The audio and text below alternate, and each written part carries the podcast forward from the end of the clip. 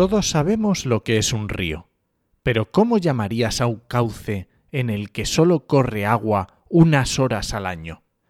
¿Y qué beneficios trae al ecosistema? ¿Y al ambiente humano?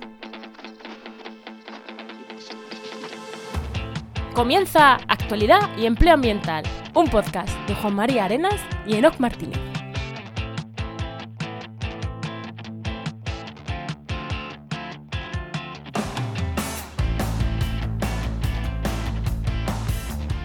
Buenas, soy Juan María Arenas Y yo, Enoc Martínez, y este podcast cuenta con el patrocinio de GeoInnova.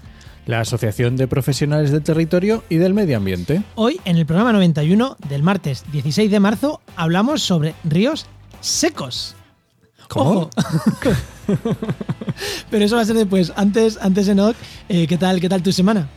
Pues bien, bien, como siempre, pegando, preparando nuevos podcasts, que se viene algo de marketing. Uy, uy, uy, uy, ¿qué Uy, será, uy, qué será? Y ahí está preparándose.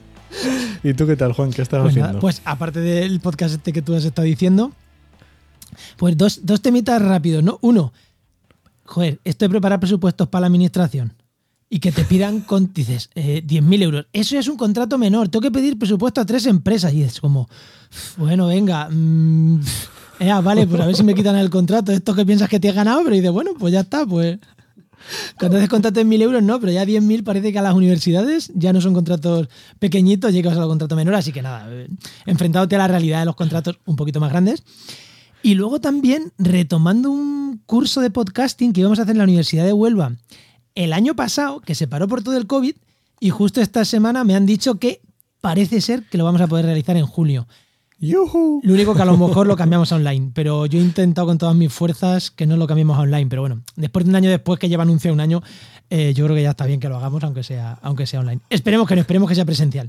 Pero bueno, eh, me, me ha hecho ilusión ya retomar otra vez eso y pensar que voy a ir a sitios me, me mola.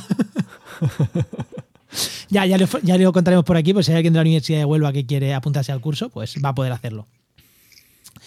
Y bueno, damos ya paso a la invitada, Enoch.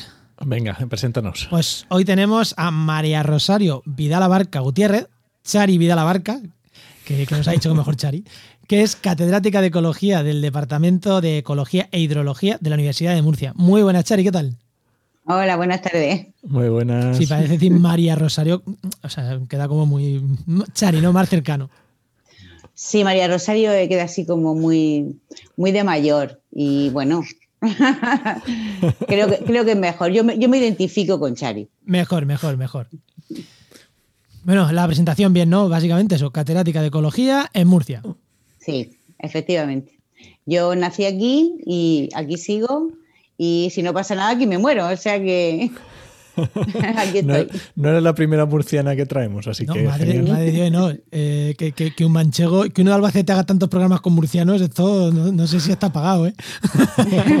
es curioso, sí, es curioso. No, pero yo encantado, yo encantado. Bueno, no, eh, vamos ya con el empleo. Venga, vamos allá.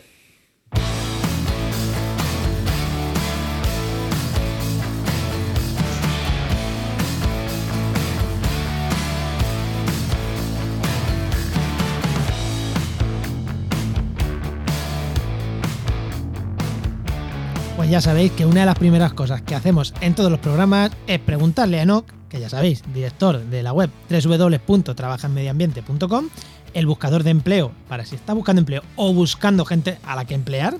Ahí, esa es tu web, esa es tu web. Pues lo primero, ya hemos dicho, el consejo de empleo que nos trae Enoch todas las semanas. Así que no, ¿qué decimos, qué le decimos ya a la gente? Pues me van a llamar el cansino de la marca personal, pero es que creo que es un concepto muy potente. Entonces, la marca personal es importante tenerla, eh, mm, actualizarla y que sea coherente, aunque estemos ya trabajando, ¿vale? Tenemos que ver la marca personal como un valor propio, no como una herramienta para encontrar empleo, que la saco solo cuando la necesito, como una navaja suiza, que cuando me hace falta la saco y cuando no la guardo. No, la marca personal es algo que debemos ir cultivando a lo largo del tiempo y tiene que ser coherente, como decía. Una recomendación respecto a esto es el podcast del futuro del trabajo, que ya lo he traído, ya lo he recomendado alguna vez, pero hay un episodio que se llama ¿Sabes cuánto vale tu marca personal? con Sergei Gorbatov, que es muy interesante. Incluso hay empresas, yo por lo menos lo tengo claro, si contrato gente, cuando, cuando contratamos gente, yo siempre, oye, que sigamos teniendo su marca personal, que nos va a venir mejor. O sea, que es que... eh, Efectivamente, es que nos va de, eso va, de eso va precisamente el podcast, de eso va. Pues nada, pues me lo escucharé, ¿no? Y oye, te has adelantado con la recomendación, que la sueles dar siempre al final. No, no, no, es que tengo otra. Ah, bueno, vale. Venga, pues ahora ya sí que vamos a escuchar hablar a Chari. Venga, lo primero tu pregunta que le haces siempre a todos los invitados. Bueno, Chari, a ver, eh, la pregunta que te, que te hacemos, que hacemos a todos los invitados. Cuando eras pequeña, ¿qué querías ser de mayor? Pues mira, paradójicamente lo que soy. Yo eh, veraneaba, he vivido siempre en Murcia, pero yo veraneaba en una- un pueblecito de Murcia, que es Alama, Y eh, eh, al lado de la casa había un huerto y que yo me lo pasaba pipa, porque yo eh, me encantaban todos los bichos, me pasaba todo el día cogiendo bichos, hormigas. Y mi primera experiencia con los bichos fue con, con lo que yo creía que, o, lo que yo llamaba mariquitas, que en realidad eran unos pirrocoris. Después lo supe cuando, cuando me puse a estudiar, pero para mí eran las mariquitas, que había montones y me las ponía en las manos y todo. Y yo mm, inconscientemente con ellas hice un pacto y era no me picáis y yo juego con vosotras. Claro, el pirrocori no pica, evidentemente. Y yo me pasaba todo el día allí. Y, y fue, fue, la verdad es que ha sido una vocación de siempre. A mí me ha encantado siempre bueno. lo que es todas las ciencias naturales. Entonces, eh, la verdad es que no tuve ninguna duda. Es ¿Y más, qué yo soy ¿Qué, Ante- qué ante- carrera elegiste? biología. Ah, Un segundo, antes de Pero- continuar, porque hay gente Sí. que nos escucha, a lo mejor ha escuchado pirrocoris y se ha quedado igual. Voy a Eh. contar yo lo que es porque es un bicho muy, muy, muy común. Bueno, por lo menos para mí muy común. Que es eh, un bicho rojo, el típico, alargadito, rojo, como una mariquita grande, pero en vez de redondo, alargadito, rojo y con manchas negras por encima. Con manchas negras, eso en es. mi pueblo Eso llaman es un- zapatero a eso.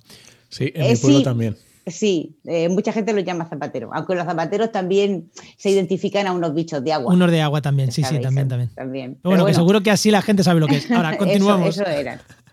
Y yo estudié biología, pero además con las circunstancias de que, de que eh, la carrera, lo que es la, la licenciatura, la pusieron el año en que yo tenía que empezar la carrera. Anda, O mira. sea que es que soy de la primera promoción de aquí de Murcia. Con lo Y- cual fue todo un regalo, porque yo mi, mi angustia era, ¿dónde me voy a hacer esto? Tenía que salir de mi tierra, entonces no me, no me hacía ninguna ilusión. Y fue una sorpresa el que ese año se puso en marcha la facultad y, y empecé, empecé con la, vamos, de la primera promoción.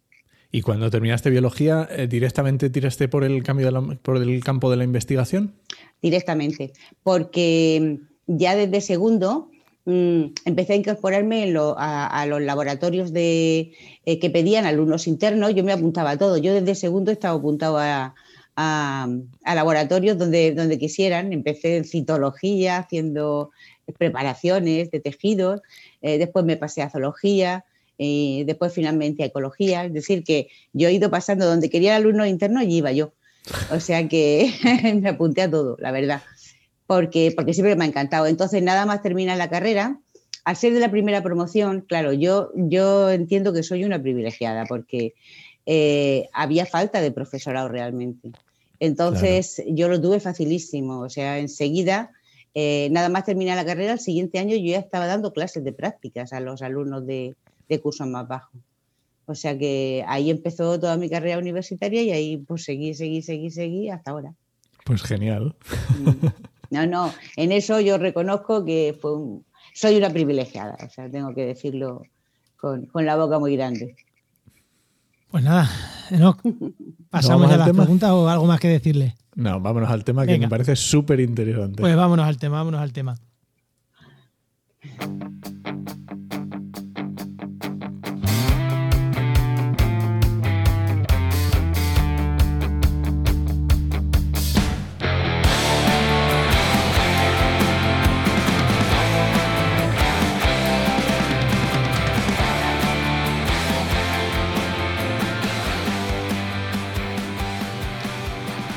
Río. Una corriente natural de agua que fluye permanentemente y que va a desembocar en otra, en un lago o en un mar. Seguro que muchos habéis escuchado esa definición. Sin embargo, hay ríos que llevan agua durante todo el año, los ríos permanentes. Y también hay ríos que se secan total o parcialmente durante una época del año, conocidos como ríos intermitentes. Seguro que esto también lo llamáis ríos. El río este que se seca en agosto también lo llamáis ríos. Pero hay otro tipo de ríos que no encaja en ninguna de esta definición. En todos los ecosistemas terrestres, insisto, en todos los ecosistemas terrestres podemos encontrar ríos que casi nunca llevan agua, que son los ríos secos. Sí, ¿no? Más o menos es así. Es así, es así. Es así, y el problema de estos ríos es que son los grandes olvidados de todo, desde la administración, la gente, todo el mundo. O sea, es, una, es unos sistemas que, están completamente desnotados. Son, eh, la gente los ve como sistemas improductivos, que no sirven para nada. De hecho, se están desdibujando hasta del paisaje, es decir, se los están cargando, los aterran, eh, sobre ellos construyen, hacen, hacen de todo. Eh, para que igual la gente como río seco igual algunos se lo ha imaginado, pero vamos a decir una mm. palabra que seguro que mucha gente le, aunque no son los únicos ríos secos, pero las ramblas. Las ramblas, son un ejemplo de río seco, ¿no? Sí, sí, lo que pasa es que las ramblas, si os dais cuenta, eh, no incluye exclusivamente ríos secos, sino hay ramblas que llevan agua. Entonces, por ejemplo, rambla salada, yo no sé, la gente de Murcia la conoce perfectamente, es una rambla permanente de agua, pero que es salada, pero bueno, lleva agua todo el año. Después hay ramblas que son intermitentes, ¿eh? que se secan en alguna época del año, y después hay ramblas que están permanentemente secas. Entonces, el problema es darle un nombre a una cosa que tiene muchos nombres, pero que no son eh, estrictamente lo que definen. ¿Vale? Entonces, e, e, ese fue un problema. Esto es un, trabajo en equipo, después de muchísimos años trabajar en, en, una región como la nuestra, así un poco árida, ¿vale? En el que eh, bueno, nos dimos cuenta de que eh, mm, poco a poco se iba reconociendo eh, la importancia que tenían los ríos intermitentes. De hecho, ahora, mismo en el mundo hay un grupo potentísimo que está publicando una barbaridad de cosas y de los cuales hay muchísima gente trabajando también de España mm, sobre esos ríos intermitentes. Pero en, en, esos ríos intermitentes meten también a los ríos secos dentro de como de un cajón desastre. De manera que al meterlos ahí, como dijéramos, pierden su, su, mm, su, reivindicación, por así decirlo, como tales, ¿vale? Entonces nosotros lo que quisimos hacer fue extraerlos de ese, de ese cajón desastre y darles como si dijéramos una entidad propia. Es decir, los ríos secos entonces son secos todo el año, todo el año, ¿vale? Solamente llevan un poquito de agua cuando hay una lluvia muy fuerte, que además se va rapidísimamente, ¿vale? Esto que estás, eh, esto que está contando Chari, que dice lo que quisimos hacer es porque este fragmento, no tal cual, pero casi tal cual, lo he sacado de un artículo que publicaste en, la revista de, los amigos de Comandanga. Que, han pasado por aquí varios y que son muy buenos amigos, ¿no? Y lo escribiste ahí y fue un poco la excusa para, llamarte. Dije, ostras, qué tema tan interesante. De ahí lo vimos y, y, nos lo apuntamos y unos meses después te hemos llamado porque nos apuntamos tantos temas que, bueno, y creo que también, eh, creo que también eh, el invitado que tuvimos hace poco por aquí, ¿no? A Ollero fue quien nos recomendó también eh, que habláramos con vosotros sobre ríos secos. Y dijimos, pues mira, lo tenemos apuntado y nos lo recomiendan, así que vamos a hablar de ríos secos. y a mí este, este concepto me alucina, o sea, el, porque yo soy asturiano, ¿vale? Entonces, entonces el hecho de que haya un, un cauce de un río que solamente unas horas al año realmente pasa agua, es algo que me, fascina, ¿vale? O sea, y, claro. claro, porque es, y es que el concepto me, me tiene alucinado. Pero escucha, unas horas al año, sí acaso. Porque hay veces que pasan años en los que no pasa ni una gota de agua, ¿vale? es, que es muy curioso. O sea, a ver, sin embargo, fijaros, es que, es, que es, un, es unos ríos con una paradoja tremenda y es, no llevan agua, ¿vale? Pero se los forman lo forma el agua. O sea, las avenidas de agua son las que excavan, son las vías de evacuación de ese agua, ¿vale? De manera que ellos son los que excavan el, cauce del río. Pero, pero mm, eh, exportan el agua y no se, no se queda en ellos. Es decir, nadie las mantiene. No hay una relación, por ejemplo, con agua subterránea, de manera que están emanando desde abajo si no llueve desde arriba, de manera que su aspecto, como si dijéramos, físico, es que están secos, que son secos pero lo forma, lo forma el agua, ¿eh?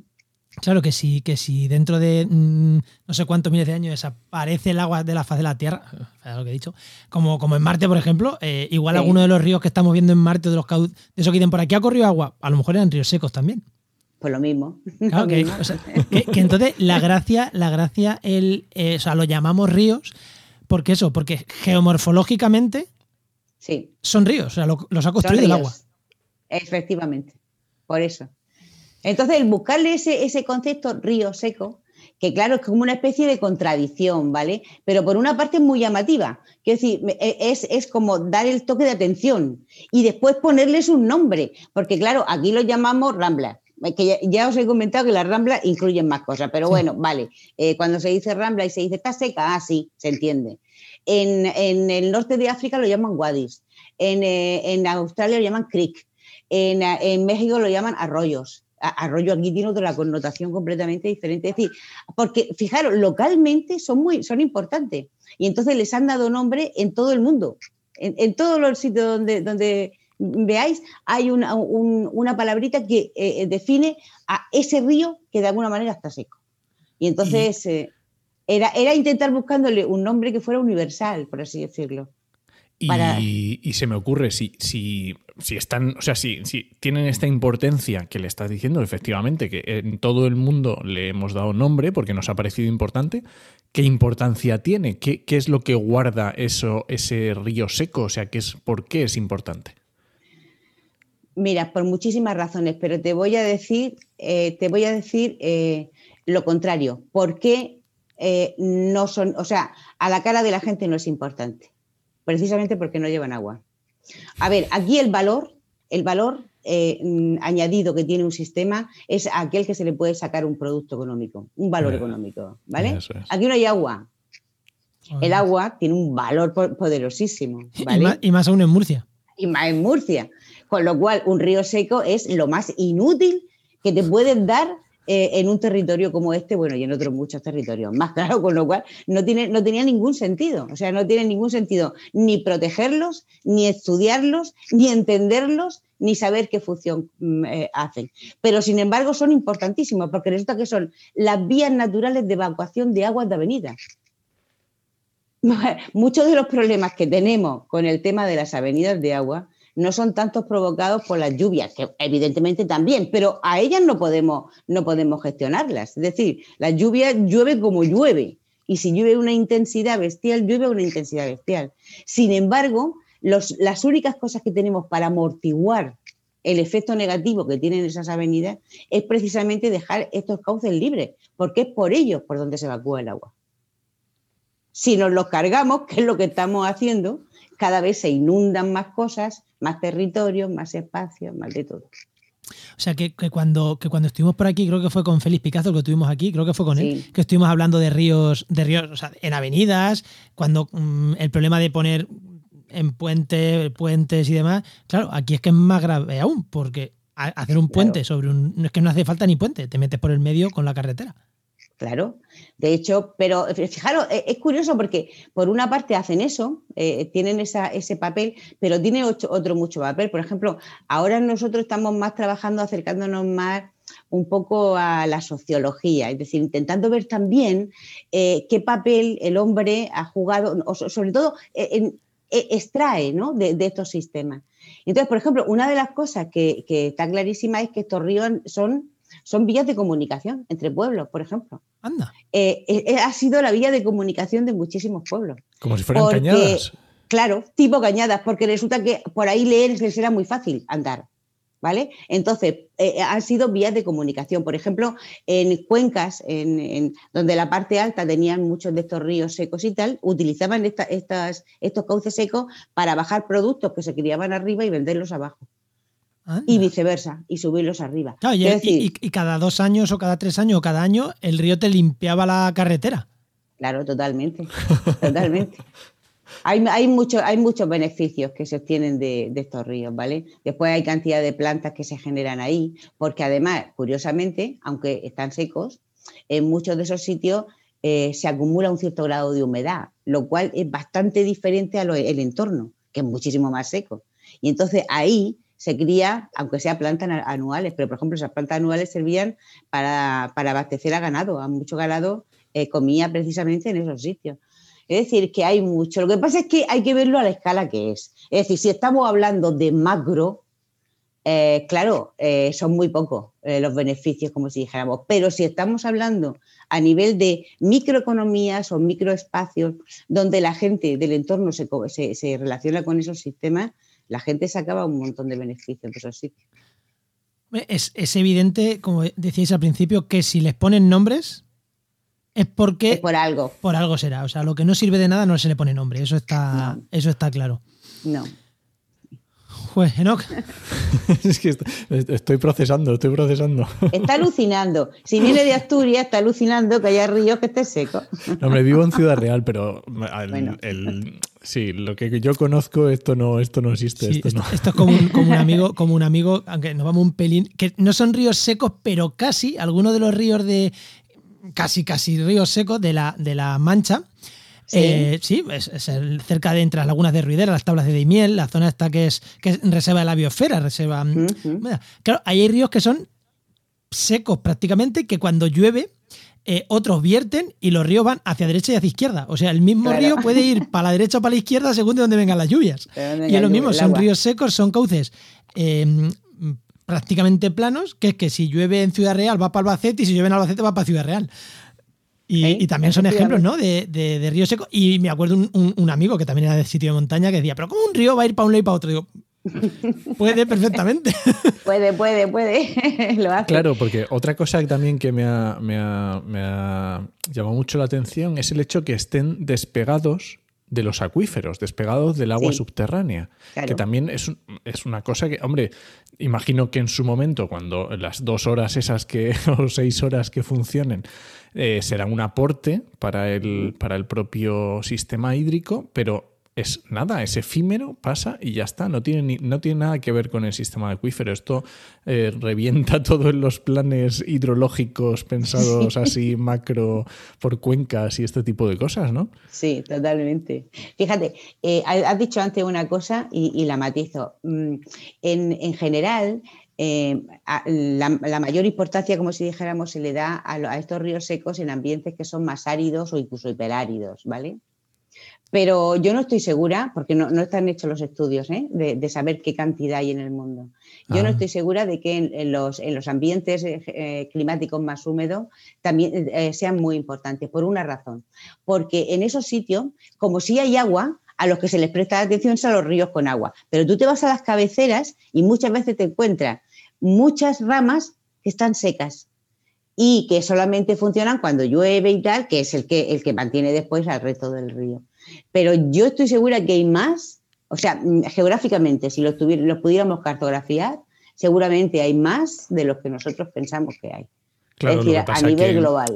Lo que pasa es que allí como, como no llama la atención porque hay Claro. tanto y hay mm, agua por todos los lados, por lo menos donde yo soy, de la parte de la, del- de la parte alta de Asturias, del interior, hay tantos que es que es, Claro. se le da otra importancia, pero me parece, me parece increíble.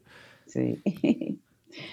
Con el tema de, de las confederaciones, eh, bueno, si ya fue un campo de batalla que incluyeran alguna estación, algún punto de muestreo, de control en ríos que era intermitente, fijaros en Ramblas, no hay nada. No hay nada, absolutamente nada.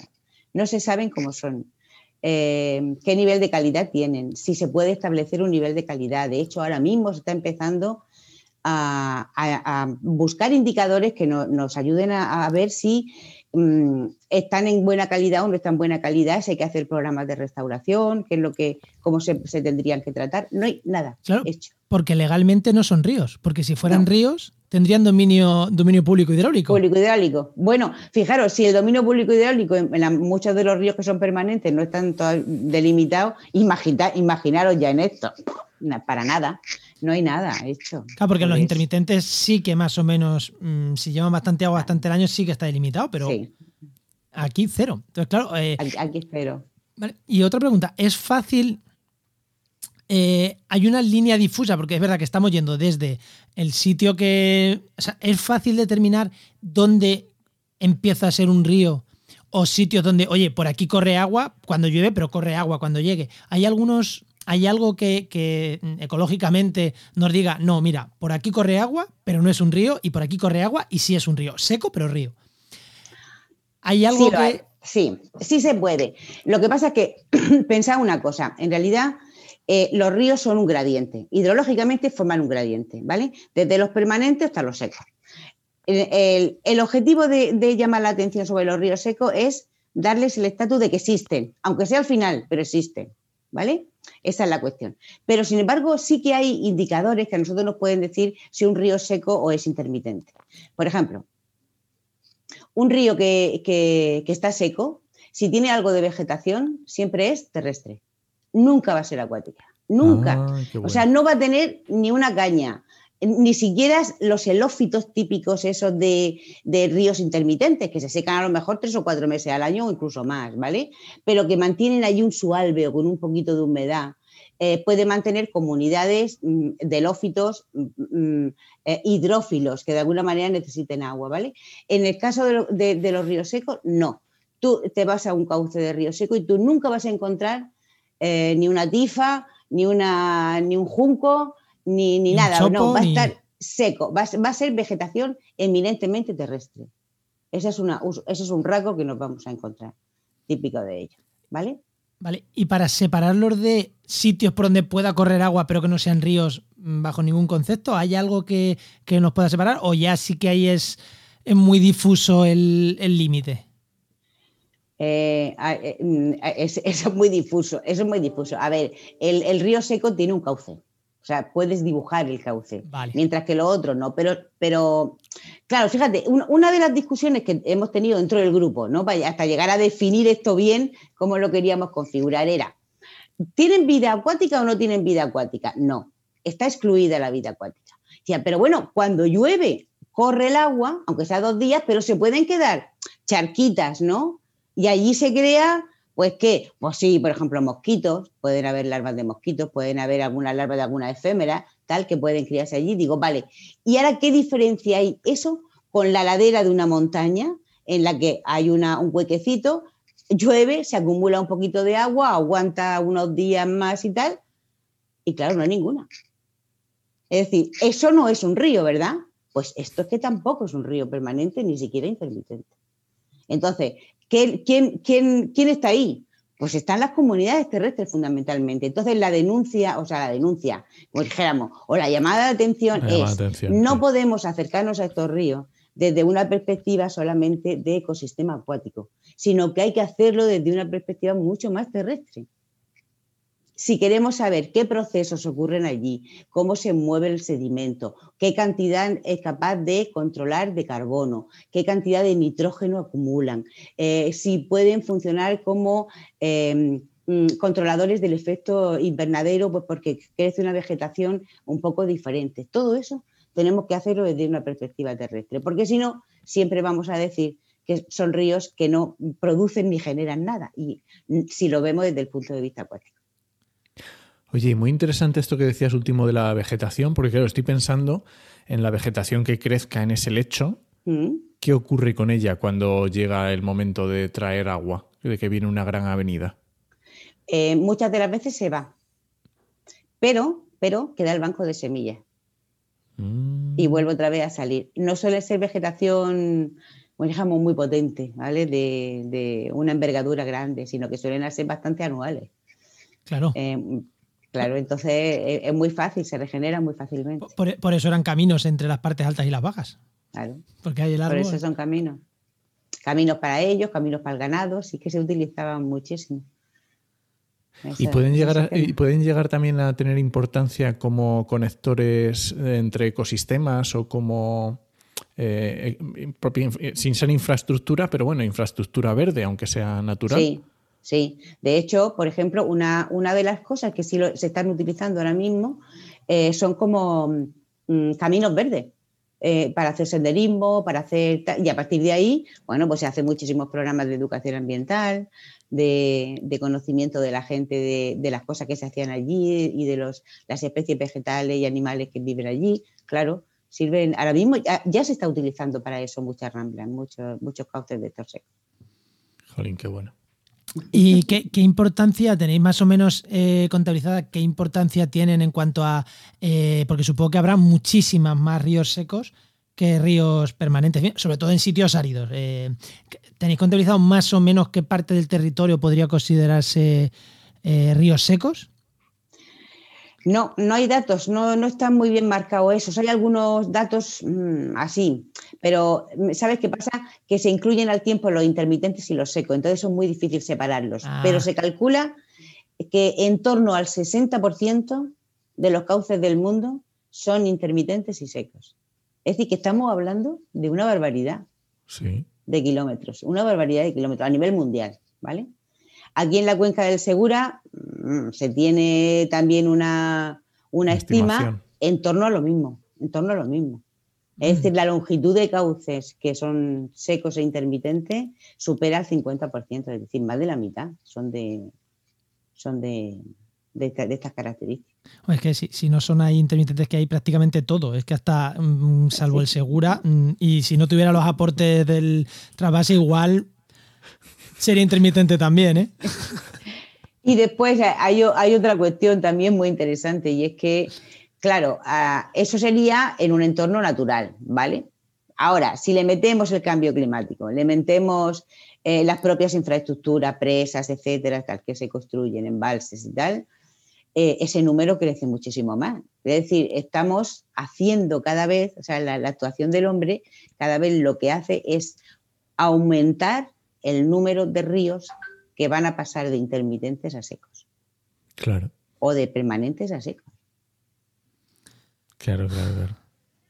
Oye, y, Chari, eh, eh, hay, una, hay una parte, porque lo has dicho antes, lo has mencionado, el tema económico, ¿vale? Cuando se le saca un valor o tal, pero yo aquí estoy viendo un valor económico muy, aunque no es directo, pero sí claro, y es la prevención de riesgos, ¿vale? Em, claro, sí, aunque eso sea por prevención de riesgos, esto a la administración le debería de llamar bastante la atención y tenerlo en cuenta. ¿vale? Eh, en este sentido se está haciendo algo y hay otros, otros factores que también digamos que nos deberían llamar la atención, no ya por nos, a nosotros que nos encanta por los propios servicios ecosistémicos y el propio valor intrínseco, pero este otro tipo de valores más significativos para, para la sociedad o, más fáciles de ver. Eh, el tema de riego es un tema importantísimo, ¿sabes? Porque el tema de riego, a ver, yo creo que cada vez van teniendo más Mm, sensibilidad con que esto es así. Es decir, que no nos... Mira, los riegos, por ejemplo, el riego de avenidas, que es el más claro de aquí, eh, siempre se ha, se ha, parado o se ha intentado hacer con el tema de canalizaciones y con cortas de meandros y con rectificación de cauces, es decir, embalses, es decir, siempre eh, tecnología dura, ¿vale? Eh, elementos duros para hacerlo. Y cada vez se empieza a tener más conciencia de que esa no es la solución, porque eh, evidentemente las riadas no se van a acabar, ¿vale? Van a ocurrir y además con el cambio climático van a ser más imprevisibles cada vez. Eso lo tenemos clarísimo. Entonces, la única manera es aumentar la resiliencia del territorio. Y la resiliencia del territorio se consigue precisamente dejándolo fluir por donde tiene que fluir, de manera que eh, las inundaciones sean cada vez menores, menos, dañinas, ¿vale? El problema de eso es ¿Eso se está transmitiendo a la población normal para que entienda que eso es así y que hay que dejar liberados esos cauces porque es por ahí donde, donde se va a ir las avenidas? Eso no se está haciendo o se está haciendo muy mal. Entonces, por ejemplo, programas como estos ayudan a poder decir, oye, que esto es muy importante, que, resulta que aquí nos estamos jugando eh, cosas que van a ocurrir, ¿vale? Y claro, nos acordamos de Santa Bárbara cuando truena, pero lo cierto y verdad es que aquí truena de vez en cuando y bastante fuerte. Claro, es que, no puede ser. Quizá, es lo que, estamos haciendo tantos programas con gente de Murcia, porque igual, igual lo que ahora pasa en Murcia, igual luego nos pasa en Albacete, en Cuenca. Totalmente, sí que además, exactamente, esto ahora mismo está ocurriendo aquí, pero puede estar ocurriendo en cualquier otro sitio. Bueno, eh, no, son extrañas ya las avenidas de agua fuertes en otros territorios de España, que no eran tan habituales como podrían ser aquí. Entonces, bueno, ya están ocurriendo, o sea que sí, podemos aprender ¿eh? de todo eso. Y en cuanto a otros valores, claro que los hay. Por ejemplo, el propio turismo rural se puede potenciar perfectamente con eso. Pero además, no solamente como el tema de observación, sino con el tema incluso de gestión. A ver, estos sistemas, estos ríos y, todas sus cuencas esas han generado un modelo de vida concreto modelos de vida donde se aprovechaban cosas que ahora mismo ya no, se están aprovechando. Por ejemplo, en estos cauces de Rambla eh, se cultivaba eh, árboles de secano, de secano. Por ejemplo, el algarrobo. El algarrobo ahora mismo está cogiendo un impulso tremendo, porque resulta que de ahí sacan el azúcar esa, ese, edulcorante, que es mucho más sano que cualquiera de los químicos que nos están metiendo ahora mismo, y ahora mismo es una cosa potencial. Eh, también cultivaban cereal. Eh, es decir, que hay, hay, muchas más cosas ligadas a eso que, que se pueden explotar y en un momento dado utilizarlo como una alternativa. Entonces, turismo rural Turismo, eh, turismo rural no solamente de observación, sino también legado a cómo se trabajaba eh, esos territorios, qué, se sacaban de ellos, eh, qué se podía, lo, que nosotros llamamos el conocimiento ecológico local que existía en esos sitios, era de cómo se gestionaba esos recursos. E, en plantas, es la etnobotánica, ¿no? Casi. esa eh, Claro, bueno, en plantas medicinales es alucinante. Prácticamente el, 70-80 hemos hecho un estudio de plantas de, en ríos de estos secos, de aquí de, la provincia de Murcia, y nos sale que el, más del 70% tenían o tienen usos medicinales de las que crecen en esos cauces. Es decir, que hay, hay un potencial todavía ahí, pues enorme por, por trabajar. E, es súper común irte a alguna zona de, España y al final es como, aquí estuvieron los romanos y una persona, un centro de interpretación contándote. Mm, mm. Hace poco estuve yo en Ubrique, una ciudad romana que hay allí, y hay cuatro piedras, o sea, porque está enterrada. Y te lo cuentan como, aquí pasó esto, y tú dices, pues pasaría, pues pero. vale, me lo creo. Pero yo veo cuatro piedras porque es que no está ni desenterrada la ciudad romana, que tiene pinta de ser espectacular.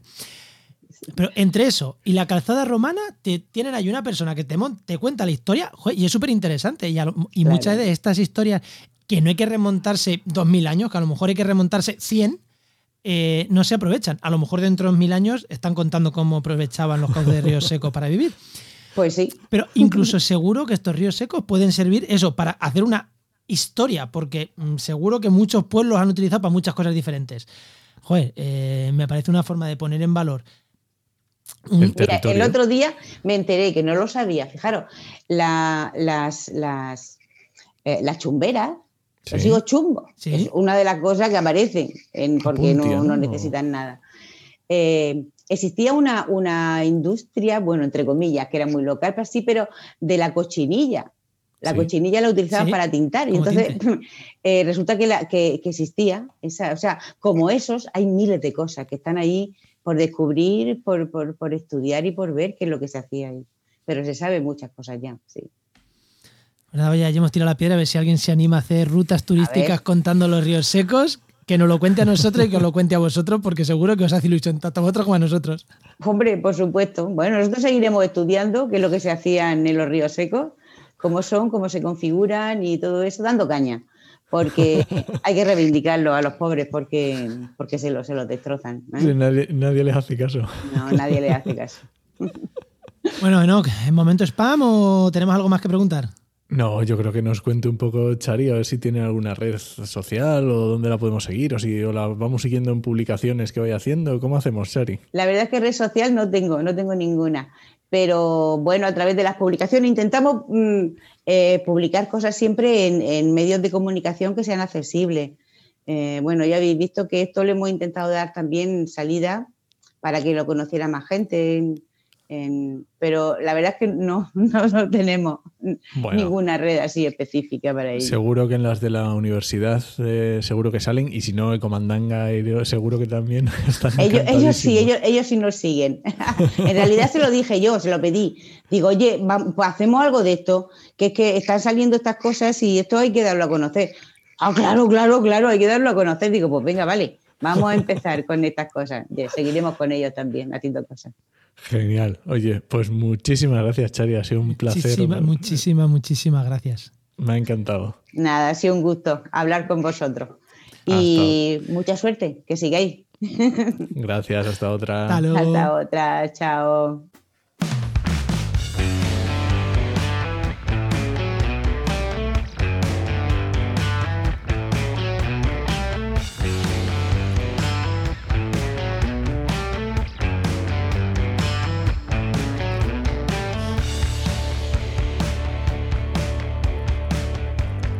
Bueno, ya sabéis, cuando escuchéis esta música, que llega la herramienta. Y hoy creo que de Dejo Innova nos van a recomendar dos, ¿no, Enoch? ¿A quién tenemos hoy? Lo primero. Pues hoy efectivamente tenemos a Patricio Soriano, que es desarrollador web y geógrafo, y si pues conocéis de la página web de SIG de Letras, y por supuesto colaborador en Heinova, que es nuestro patrocinador preferido.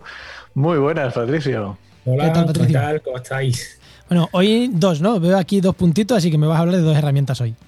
Sí, hoy vamos a ver una herramienta que bueno, ha tenido bastante impacto en las redes sociales y, ahora os comentaré un poco por qué. Eh, muy sencilla. Y luego, bueno, una de las cosas que sabéis que siempre más me gusta, ¿no? Algunos ejemplos de visores de mapas en, web y una curiosa, o por lo menos a mí me ha parecido muy, muy curiosa. Venga, pues empezamos por la primera. Bueno, mira, la primera os enseño una aplicación que se llama Creating Labs App Templates, que es eh, una cosa muy sencilla. Mi inglés no es excesivamente bueno, pero eh, un profesor de la Universidad de Tennessee, eh, el nombre es súper complicado porque esta persona se llama eh, Kyushinshu, creo que es, pero bueno, es importante. De Tennessee, de los, de los aborígenes americanos, ¿ese nombre? No, es, creo que es asiático y trabaja en el departamento de geografía, por la pinta, os digo yo, yo qué sé, pero bueno, lo he mirado, lo he mirado, ¿eh? le he entrado a la página porque, pero bueno, por lo menos el hombre se merece su, su que lo hagamos, aunque su crédito. Su nombre. sí, su crédito. Bueno, pues ha creado una aplicación muy, muy sencilla que lo que hace es, es crear un GIF animado eh, partiendo de datos de Landsat, de serie histórica de, de Landsat. Entonces, muy, muy sencilla. Es un, recurso visual muy interesante.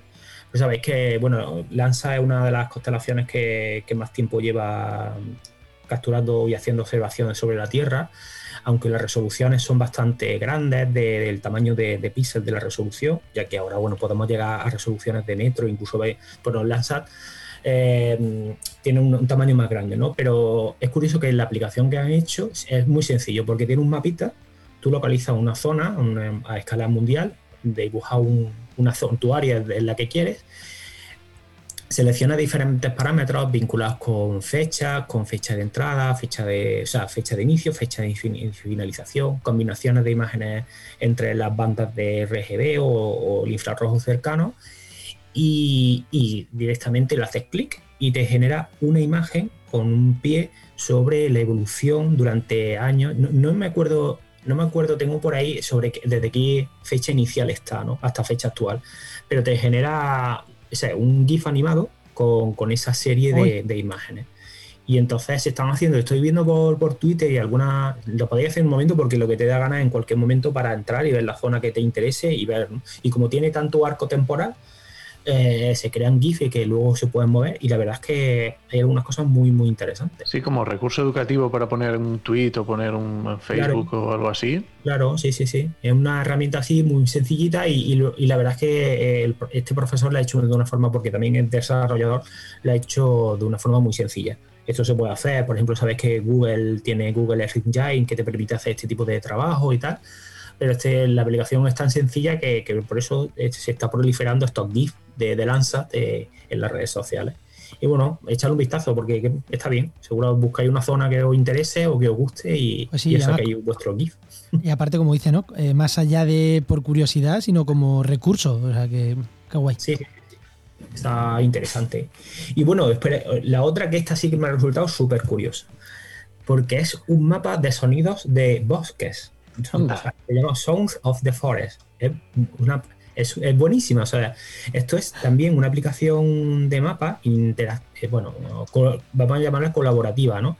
Donde lo que hace es una recopilación de sonidos de bosques de todo el mundo. O sea, tú en España muy poquito y os animo a que haya más. En España está el Retiro, eh, el Parque de Acevera de Lugones y lo que hace es grabar sonido en esa zona. Ahí, el, por ejemplo, en Retiro creo que estaba el sonido del Retiro en, lluvia o no sé, o en Salamanca, me voy. Entonces, lo más curioso de todo esto es que está eh, situado en el mapa, van con la idea de formar una biblioteca de código abierto sobre sonidos para que los artistas que, lo que interesen puedan hacer composiciones, creación de audio, obras de arte, lo que sea. Y, y lo curioso es que todo esto se presenta en un festival. en un festival de música. Sí, sí, es buenísimo. Se llama el Timber Festival, que está en la zona de Bildan, en, en Inglaterra y se celebra pues, como muestra de conexión con el tema de, de, los árboles, la naturaleza, a través del arte, de la música y de la idea. Entonces están creando un repositorio para que cualquier persona o artista que lo quiera presentar pueda utilizarlo abierto, incluso un festival de música o un festival de bueno, actividades culturales vinculado con todo lo que es los bosques para, para presentarlo. Y no sé, me, me ha resultado una idea genial. Es verdad que ya conocía todo el tema de mapas sonoros, ¿no? Ahí sabéis que hay proyectos de mapas sí, sí, sonoros, sí, patrimonio acústico y tal, pero bueno, a escala Vamos a tener que mirar la, el, el, Creative para ver si lo podemos meter en los podcasts. los dos o tres que, claro, yo he mirado los de España a ver si me sonaba alguno, ¿no? Pero hay un montón. En la parte de Inglaterra, por supuesto, imaginaros, ahí hay un montón. Pero sí, es que para esto son los, para esto son los más frikis, igual que para los pájaros, igual que para un montón de cosas, son. Totalmente, ¿no? pero es que ese punto friki es genial. yo también soy muy friki, o sea, estas cosas me encantan. Sí, sí, sí, sí. Mola. No, no, me parece alucinante, me parece chulísimo, ¿no? Sí, sí, sí. Bueno, pues entras y te tienes un ratito ahí mirando tus imágenes y aprovechando eso, abierta para poder utilizar. Y lo del festival ya me parece el remate de la idea, ¿no? pues sí. Pues muchísimas gracias, Patricio, por, por las gracias. dos herramientas o recursos que nos has traído hoy. De acuerdo. Hasta luego. Chao. Pues recuerda que esta sección te llega gracias a nuestro patrocinador, a GeoInnova la Asociación de Profesionales del Territorio y de Medio Ambiente. Y que puedes encontrar en www.geoinnova.org.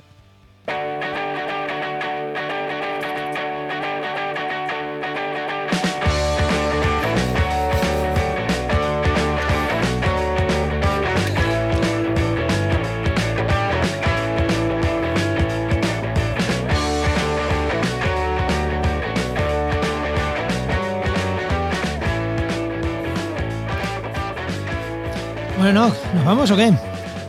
Hoy, sí, hoy, vamos bien de tiempo. Ahora, seguro que, en el, seguro que en la sección patrocina ha dicho que vamos mal. Como la grabamos antes. hoy vamos bien, hoy vamos bien de tiempo. Eh, por, por, fin. No tenemos que correr, pero bueno, vamos, ya que vamos bien de tiempo, no vamos a hacer un programa largo, vamos a hacerlo cortito y ya está. ¿Qué, Venga, ¿qué vale. tenemos de comunidad? Pues mira, vamos a recomendar, a recordar el canal de Telegram, el canal de Telegram de las ofertas de empleo por si no tienes, yo qué sé, tiempo para meterte en el ordenador y ver las ofertas o en el móvil no te gusta o lo que sea, tienes el canal de Telegram que las ves ahí todas en un momentito y vamos.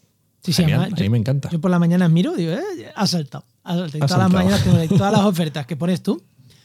eh, ahí van saltando por las mañanas. Yo cuando me levanto al ratito me saltan las ofertas. Y, buscando en el buscador pones trabaja en medio ambiente y ahí sale. Salimos seguro, seguro. No, no, es el canal que hemos dicho muchas veces que es un grupo de Telegram que, oye, que si quieres entrar también, bien, pero este es simplemente de una dirección. Ahí te ponemos las ofertas, tú la ves y ya está. Y si alguna te gusta, pinchas, vas a verla y ya está. Ya está. bueno, eh, ¿Recomendaciones? recomendaciones. Pues mira, yo te iba a recomendar, que, que te lo voy a recomendar, que es el, un canal de Instagram de nuestro, de nuestro amigo Javier Madrigal de Fuego Lab, que se ha abierto canal en Instagram. Así que bueno, yo qué sé, eh, si en Twitter dice cosas muy interesantes, pues a ver en Instagram qué, qué nos cuenta, ¿no? Pero es que además voy a recomendar una cosa física. Es que no voy a recomendar poca, fíjate. He hablado antes de las ruinas romanas en Ubrique. Voy Ah, a ¿sí? recomendar que mucha gente no lo conoce, que visite la zona de la Sierra de, Grazalema en Cádiz. Y va a descubrir cómo Asturias también está en Cádiz. Casi la mar, tengo que volver. Y, bueno, y los quesitos de allí que están espectaculares, de cabra de allí, pero es verdad que es, alucinante la, vegetación allí. Yo creo que la gente no se imagina que en el sur está esta zona, creo que la zona de la Sierra de las Nieves en Málaga también, son zonas, bueno, sobre todo la de Cádiz, hiperhúmedas. Que es que aquello, eh, están ahí los pinsapos, pero aparte de los pinsapos, todo el entorno es un entorno muy húmedo y es un entorno que, que merece muchísimo la pena conocer. Así que hoy, recomendación mm, física para cuando podamos viajar. Yo que vivo aquí en Cádiz, pues puedo, pero, eh, pero es verdad que es una zona, quien no la conozca, la recomiendo encarecidamente. Bueno, ¿y tú qué? No, tú sí que me recomiendas un podcast, ¿no? Yo sí, porque yo estoy ahí siempre. Voy a recomendar un podcast periodístico que no suelo recomendar muchos, pero este está muy chulo. Se llama 22.424. Lo que nos jugamos en Bankia. Ya te imaginas de qué va, ¿no? Sí.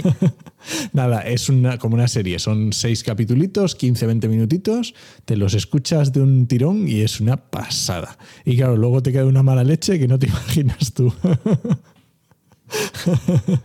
Además, hicieron, esto lo hicieron antes de que saliera al final el juicio de Bankia, e hicieron un capítulo, el sexto capítulo, explicando lo que, el final del, del juicio de Bankia. Y tienen ahí como ya como la, la puntilla, ya es que para si, si tenías poca, poco cabreo, ya esto termina ya de, vamos, de fastidiarlo. Pues nada, Enoch. Bueno. Nos vamos ya entonces. Venga, nos vamos. Oye, por este cierto- podcast. Este podcast pertenece a la red de podcast Podcastidae, que es la red de podcast de ciencia, medio ambiente y naturaleza. Y muchas gracias por compartir el programa, por vuestros comentarios, que oye, esperamos que nos opinéis sobre los ríos secos. Es más, que nos dejéis fotos, si habéis hecho fotos en ríos secos. Venga, a ver si a ver si animamos un poquito el cotarro y la gente nos deja sus fotitos en redes sociales. A ver, que yo no los he visto, que los vea. ¿Dónde están esos ríos secos? Que los vea, que los vea. Pues te esperamos en el siguiente programa de actualidad y empleo ambiental. Nos escuchamos. Adiós.